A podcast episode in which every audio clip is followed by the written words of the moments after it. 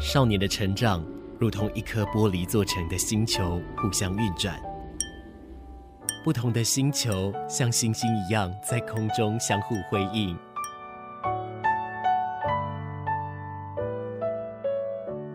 但玻璃发生碰撞时，只能碎裂吗？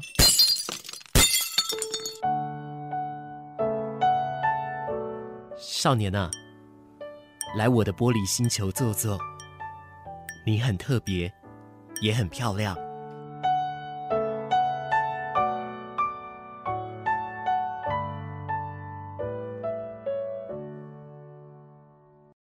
这一首歌曲来自于张惠妹的《连名带姓》，感谢你继续来收听高雄广播电台 FM 九四点三。在今天的这个时间呢，你继续来收听到《玻璃星球》的节目，我是马氏，跟你说一声晚安了。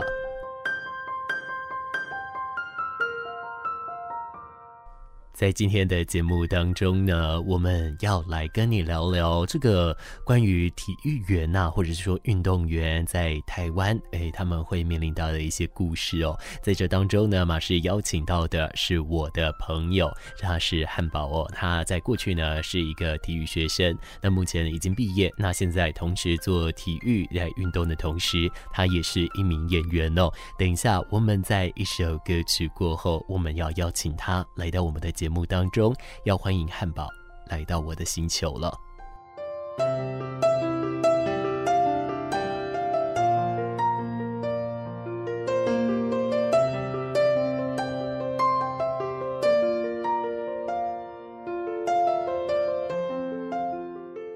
马氏在这边要为你送上的歌曲是来自于刘若英，《幸福不是情歌》。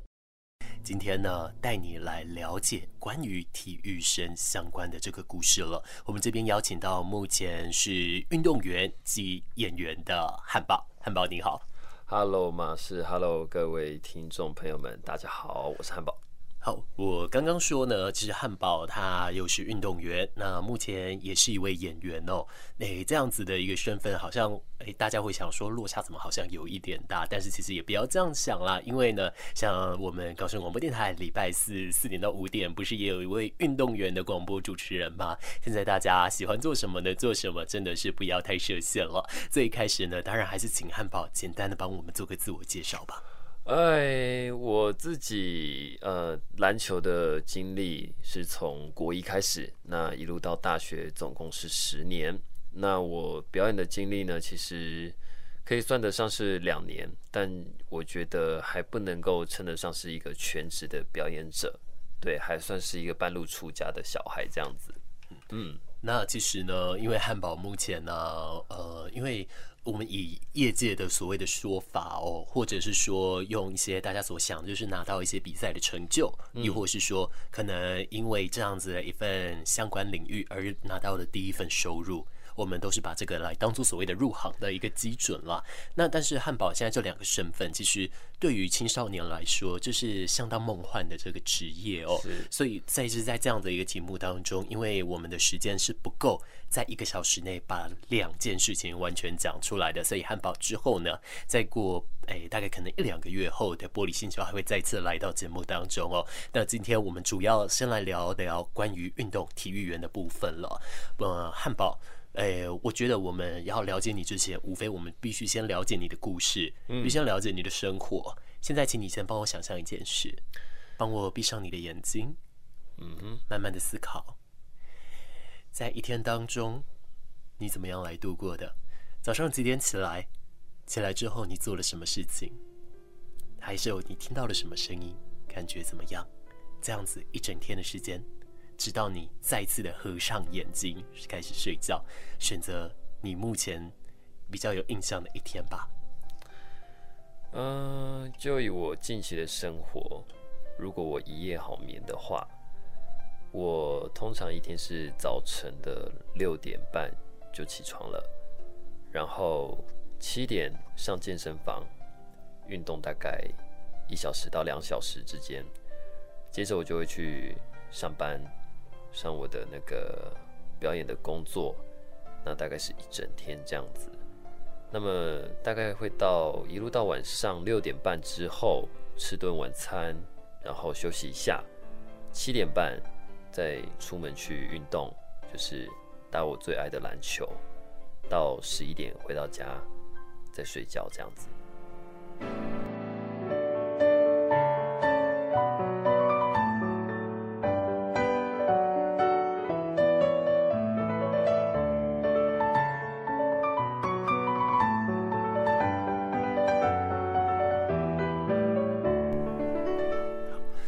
其实这样子一整天的一个活动当中，其实就是都是充斥着你自己最喜欢的一个事情啦。是对。不过 呃，对于我们来说，呃，可能运动员的话，他必须是大量的这个练习嘛。是。但是以对于演员来说，他必须留时间给自己来观察啊，让自己呃可能体会生活啊，甚至是做所谓的功课。这一类的，嗯，那像这样子的话，你就是利用上班中间的空档吗？还是利用生活的无时无刻来去做所谓的体验生活呢？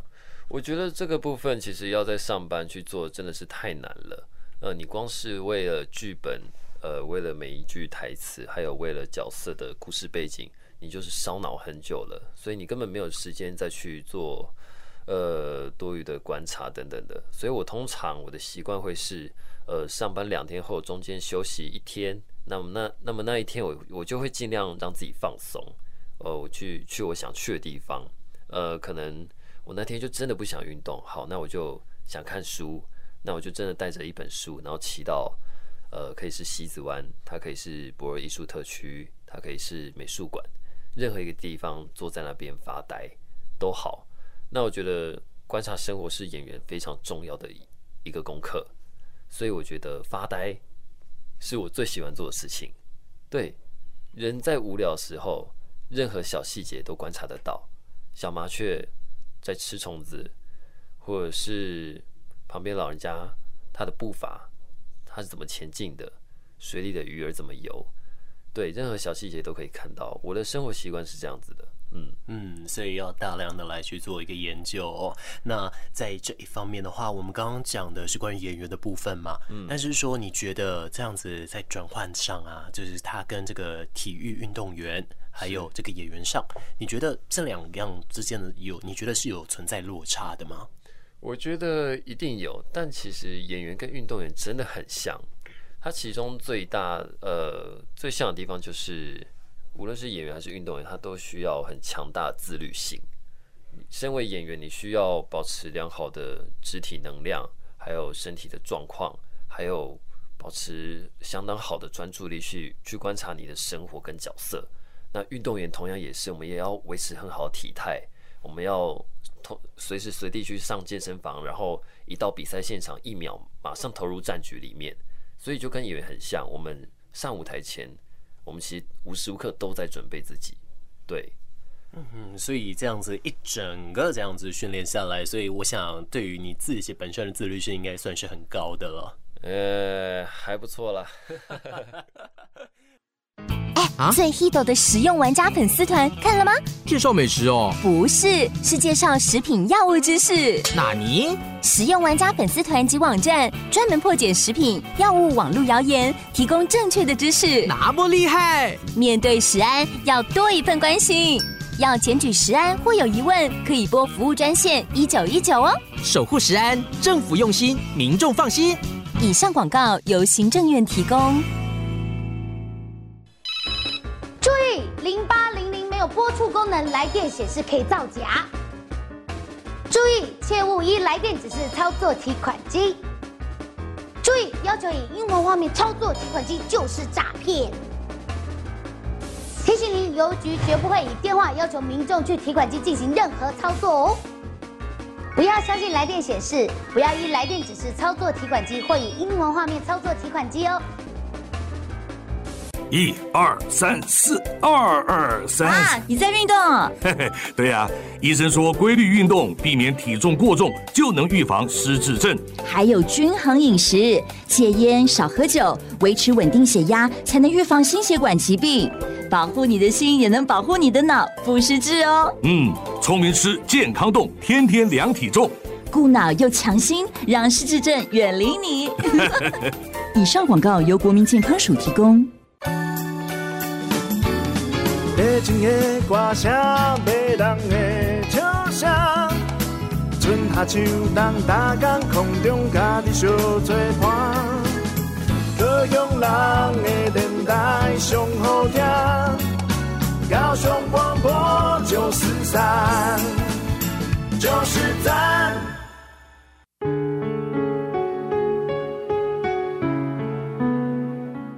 接下来，我想请问了，对于体育这件事，因为在你身上长了这样子的一个因子，其实也已经十年了嘛，对不对？嗯嗯、那以体育这件事来说，它对你的影响是什么啊？我觉得他真的很多人会问我这个问题，但我觉得小时候，小时候纯粹就是喜欢，单纯喜欢，所以你走上这条路。可是过程中，他给我最大的改变就是生活，呃，现实中的。难题真的没有你想象中这么容易的去解决，你要遇到的考验太多了，你根本没有办法靠自己一人的力量去跨越。所以，我觉得你在这个过程中学到的，真的就是你要如何去透过自己一个人孤军奋战，或者是适时的跟家人求助，或者是跟任何一个跟你非常好的队友去共患难，这样子。我觉得无时无刻都是内心的挣扎啦，要你要不要继续打？你你适合吗？你真的适合吗？你有天分吗？我相信这是很多喜欢体育的小朋友们都会必经的一条路。当他已经非常不顺遂的时候，呃，我觉得就是多跟自己对话，这是最重要的。可是汉堡当时呃，因为喜欢而踏入这个体育运动员的呃这个体育学生的这个世界，嗯，但当时是怎么样来踏进去的呢？怎么样踏进去？我小时候其实是一个非常三分钟热度的小孩。我在小学三年级之前，我碰过非常多的运动，足球、排球、游泳、田径，每一样运动我都尝试过。那每样运动我在尝试的时候，我都跟妈妈说：“妈妈，我要当足球员，我要当田径选手。”但事实上，三分钟后，哎，就就没了，就没兴趣了。直到小学三年级的时候，我妈妈说：“哎呀，你怎么不想试试看篮球？”我说：“篮球是什么？”于是她给我一颗篮球，我就到球场。那个那股喜欢的感觉，真的是从你身上的每一个细胞炸裂开来。我由衷的爱上这颗篮球，然后马上决定我要当上篮球员，这样子。当然，当时大家都以我说我是说说了这样子。后来，呃，我也不知道自己为什么就是这么的喜欢篮球。我只记得当时要考试的时候，我是可以牺牲掉很多事情的，玩乐的时间、睡眠的时间。我原本我所有的生活习惯完全变了调，都在围绕着篮球。这是我人生第一次被一件事情这样深深影响着。嗯。在成为像这样的一个体育学生啊，或者是我们所谓后来我们会知道，因为体育成绩还不错，或者是有一些比较特殊的一些表现，所以会成为所谓的这种体育保送。像这样子，呃，一切来说，你觉得成为这样子的一个学生，他的压力何在？我觉得最大的压力是，呃，你要成为体保生，呃，就这这个代表说你球技上要当然是非常需要天分跟努力。但是你同时必须要牺牲掉很多事情，这不只是牺牲掉读书的时间这么简单而已。你可能是因为我们训练时间通常是假日是最好的，所以你不会有寒暑假。你过年你只会放除夕夜而已，圣诞节、情人节什么的全部奉献在篮球场上。所以你是是，你人生只有篮球，你什么都没有了。真的，你是牺牲掉人生中可以做任何事情的机会。其实我我后来。我是非常不支持这个的，对，我认为，就是反而是害了学体育的孩子，就是将来要跟社会接上轨，我觉得是反而造成了一个非常大的阻碍。他必须什么事情都要从头开始学起，因为他只会打篮球这样子。对，我觉得这是最大的考验。也就是说，呃，过去的你曾经也有遇过这样子的一个转变，就是了。没错。OK，那这个我们等一下再来聊聊看好了。刚刚您有说到说，这个所有的时间几乎都要奉献在篮球场上哦。嗯。那在这样子当中呢，呃，我想我们必须来问了，在这个你还有没有记得你第一次萌生那种很不喜欢篮球的感受啊，亦或是说这种生活的压榨，让你非常的疲累，甚至到于说我想放弃了一个地步，嗯、大概会是什么时候开始出现第一次呢？当时是什么样一个状况？其实每个时期都会有。那我必须说，我那时候。呃，自国中开始接受正规篮球训练，不到两个月我就想放弃了。那当然，那个时候，那时候毕竟才刚踏入而已，所以他的训练强度你当然是吃不消啊！天哪，一天练十二到十三个小时，我才十三岁，怎么能够这样操？我是这样骂，然后所以当时会想放弃，当然就是因为太累了这样子。那直到我高中的阶段的时候，当时也会想放弃，但是是意识到。诶、自己是不是天分不太够了？因为我可能才一八零，这对篮球来说还可能还不够高，很不够的那种。那大学的挣扎就是进入到一个人生的转捩点，这样子，就是你要继续走篮球吗？还是你要踏入别的行业？可是你又不敢踏入的感觉，对，陷入陷入一种自我挣扎的困境，这样子。嗯嗯嗯，OK，也就是说，在这样子一种自我挣扎的话，你是不断的再去寻找了。你大概花了多久时间去调试好这样的心情呢？呃，其实这方面的调试，每个阶段我必须必须说，还要调试一年到两年都有可能，因为你遇到的呃难题都不一样。这这可能比起像如果你现在要我去对照国中时期的我好了，当时呃因为累。所以我不愿意继续打，这这这个部分现在对我来说是非常 easy 的，就是可以迎刃而解，因为我知道我只是暂时的职业倦怠这样子。可是现在呢，现在可能就是呃大学之后的我，我要要打不打，我敢做别的事情吗？一切要从零开始学，哦，我哪来的勇气？我可以吗？这种挣扎怀疑，我几乎整整大学四年都在跟自己打仗。对，那怎么走出来的？我觉得就是。呃，所有学体育的孩子，无论你是哪个项目的，真的不要让自己的生活，不要让自己自己的人生只有体育。人不要去自我设限，这是我大学四年学到最重要的一门课。我们有无限的可能，我们可以去多方面去尝试。对。嗯嗯，OK，就是说，干自己在喜欢的事情上，我们还是回归那句话，先做再说了。没错，OK，好，刚刚既然有来聊到关于这个要重新衔接回自己生活步调上面的话，哎，当时你发现到自己的一个困难点在哪里呢？呃，当时进大学的时候，我那时候我特别选择了非体育主流的学校，就是为了这个，我想看看自己除了篮球是不是真的能够成功的转换跑道。嗯，后来进大学之后，哇，真的有够难的诶，你一切你所有的课业程度，呃，国国英文能力啊，或是你对于你的眼界啊。你什么东西都不认识，你像是与世隔绝很久的野人一样，突然踏踏入了文明世界一样，你就跟泰山差不多。所以这我记得当时的我，大概花了一年的时间，我才搞懂我读的科系是什么。我大概花了两年的时间，我才 终于知道说我处在的文明世界长什么样子。因为过去篮球员、运动员是非常被保护的，对，他必须把你照顾得很好。好，所以。两年时时间过去了，这时候你已经懂事了，你已经知道自己呃世界长什么样子，那你可以去做什么样的尝试。在这两年过程中，我尝试了非常多的工作，活动攻读，呃，我自己喜不喜欢我读的科系？那透过社团再去接触更多不同类型的工作，这样子。对，那花了两年时间，我才碰到戏剧这样子。嗯嗯，也就是说，汉堡大概就是在大三的时候开始来接触到表演这件事情了。没错。OK，好，那其实呃后续啊来说，我们可以来聊的事情其实更多啦。但是我这边我想要来请问了，嗯、就是说在这样子尝试了这么多的领域，还有就是说从以前想要成为这个体育学生啊，或者是生活上一些不一样的一个做法上，你的家人有给你什么样的一个支持吗？呃，我的家人，我的最大精神支柱其实就是妈妈。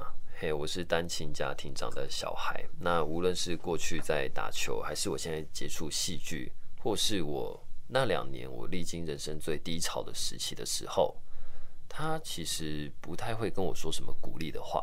他他支持的方式就是，呃，我可能这时候需要一双篮球鞋。他就真的买给我了，这样子我也没有主动说，我可能这时候需要一份履历，他也给我一个范本去做，对，所以我妈妈其实是不会限制我要做什么，她一切都是支持，只是不会用讲的，对，那她呃，她也是，其实人不要自我设限，这也是她鼓励我的啦，嗯。毒品一步步的接近，生命就一滴滴的流逝。大家好，我是歌手彻摩，欢迎你继续收听阳光健康的电台——高雄广播电台 FM 九四点三 AM 一零八九。那个小美整天打混摸鱼，你看她又在下载盗版影片和音乐，还到处转贴图文呢。别气，像那样未经授权就随意下载、分享别人的影音及图文档案，会侵犯到著作权哦。这么严重啊？嗯，那快去提醒她，触法行为不能做，一定要尊重智慧财产权。智慧局提醒您，禁止网络非法下载影音、图文及照片等著作，以免触法。以上广告由经济部智慧财产局提供。妈妈说，女孩不会做家事会被人嫌。爸爸说，女孩读理工将来会很辛苦。他们为什么不对哥哥这么说？CDO 让女孩有发挥潜能、平等发展的机会。我可以当科学家，我可以做工程师，我甚至可以开飞机。我可以，你也可以。CDO 消除对妇女一切形式歧视公约，促进性别平等，让世界更美好。生命不等于是呼吸，生命是活动，所以让我们活到老，动到老。大家好，我是黄山亮，欢迎收听一直陪伴你的电台——高雄广播电台 FM 九四点三 AM 一零八九。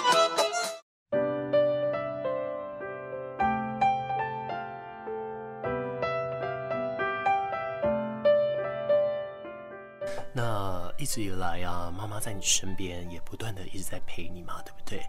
那其实这样子整个一个过程来说，你觉得妈妈带给你的影响，还有就是说家人这件事在你生活里面扮演的一个那个重要的中心是什么？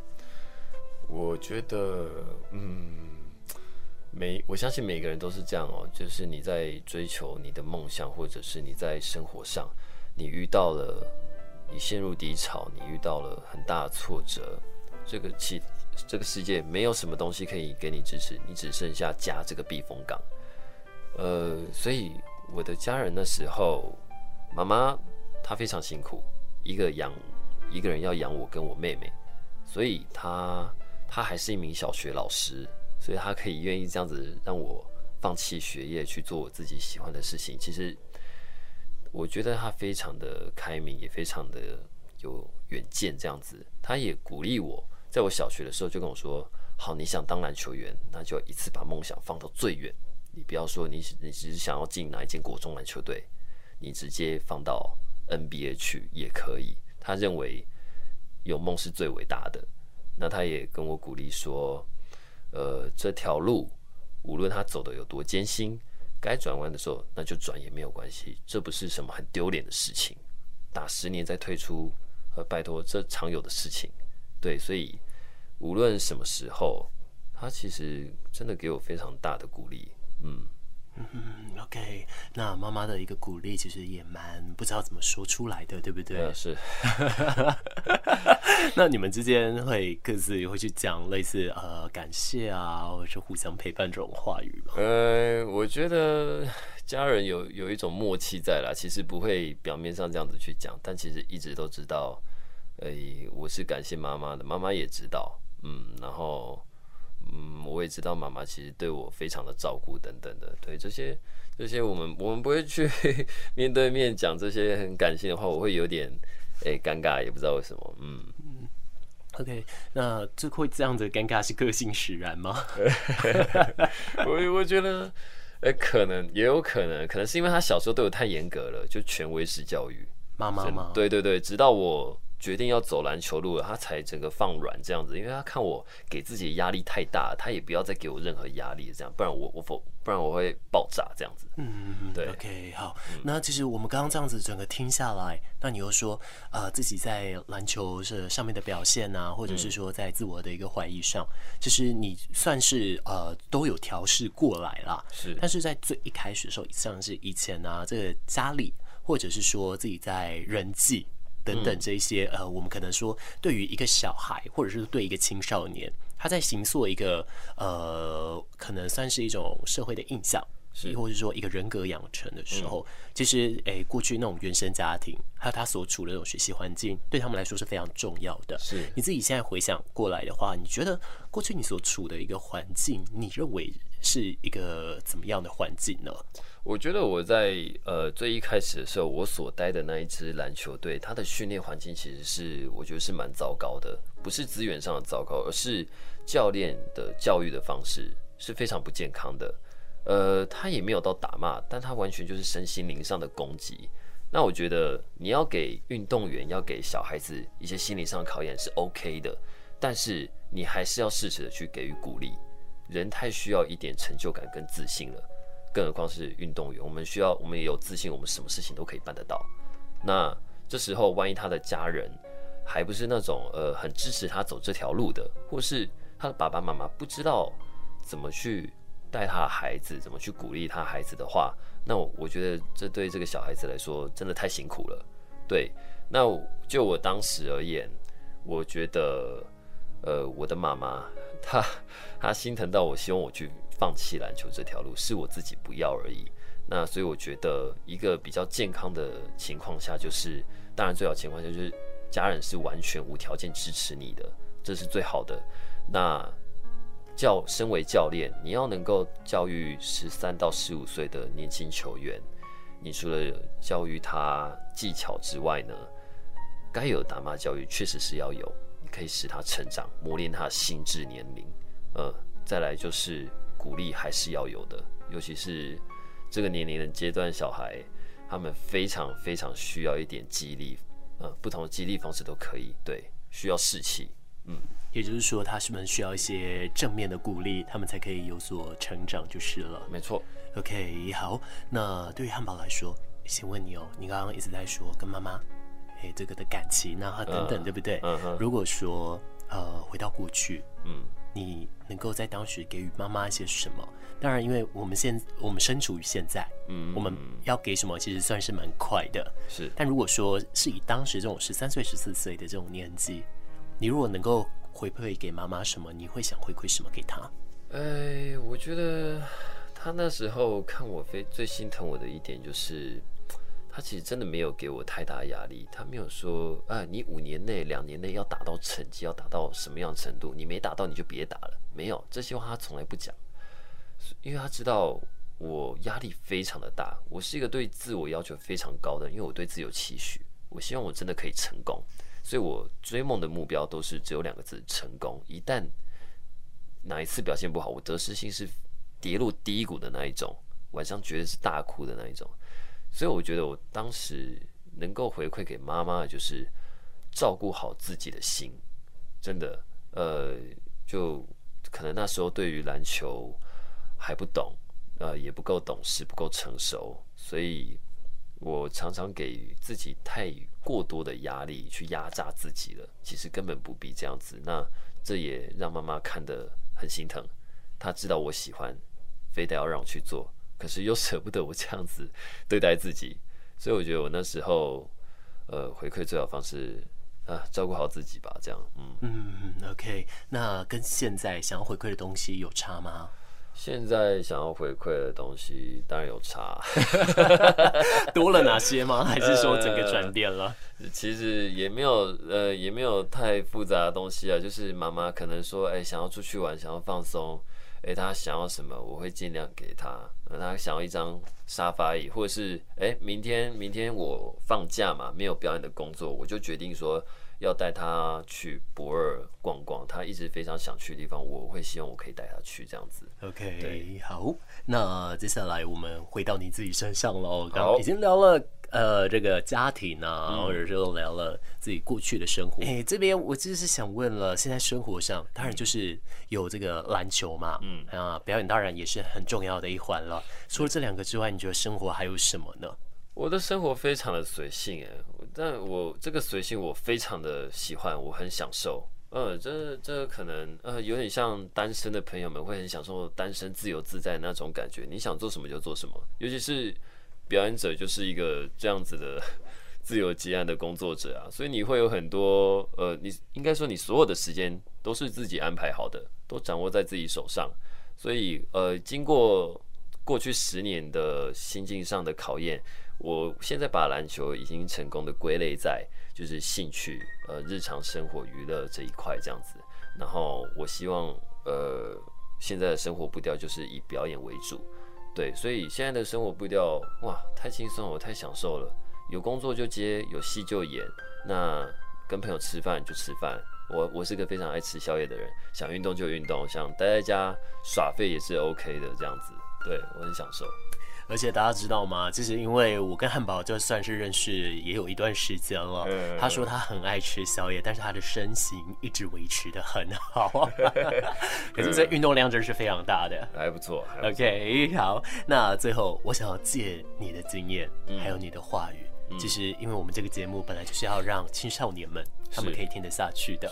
那有的青少年们或许在追梦的路上有不少的挫折，嗯、有的是可能想要学习，他不知道资源在哪里。嗯、那不管是哪一个族群都好，我们今天借由你的方式，借由你的方向，如果说一个学生他真的是对体育，尤其对篮球，他真的是有兴趣的话，你怎么建议他去寻找到这些对他有帮助的资源呢？那另外，我想要再附加一件事，就是。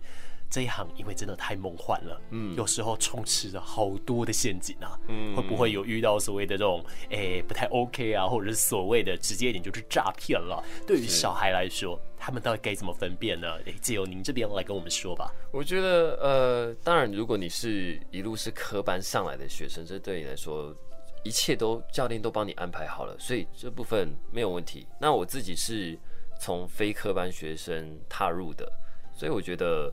你真的爱篮球，你会自己去寻找你的资源，毛遂自荐也没有关系。这个时候就是把面子都丢掉，把自尊也丢掉，不要想太多，有梦就去追。你先做再试试看。当你当你觉得说，哎、我适不适合？你遇到一个瓶颈的时候，或自我怀疑的时候，你不妨问自己一句：你要还不要嘛？对，这时候就需要推自己一把。那我觉得最快的方式就是，你必须立立刻了解。你所待在的这个城市里面有哪一些球队是你适合去的？嗯，这些我们通常台湾分为两大类，一个是甲组，一个是乙组校队这样子。那你想要打哪两边？那最棒的就是，呃，只要有考试、有甄选、有独招，就去试试看。那当然努力，这我就不不需要多讲。如果你真的够热爱，你就会自己去努力这样子。那当然过程中有很多考验，这是可以去慢慢的克服的。那我觉得，以非科班的学生来讲，我觉得你刚踏入的时候，你最有可能遇到的一种情况就是，教练通常看你都不会看你一眼，对，那这是很正常的事情。我觉得这是自我调整的最快的方式。呃，一个很好的学习方式就是说，真的不用太去想太多，机会来了就是你的。但你在这之前，你你要努力，可能半年，可能一年，可能两到三年都有可能。但我必须说，机会是给准备好的人。你在这之前，你能做的，真的就是不停的刻苦训练自己。那教练再怎么不看好你。